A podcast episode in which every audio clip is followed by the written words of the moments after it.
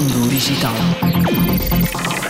De acordo com a NASA, o módulo lunar Odisseus, apelidado de ODI, já embarcou numa viagem à superfície lunar. Tem como objetivo efetuar a primeira aterragem lunar de uma nave espacial norte-americana em mais de cinco décadas.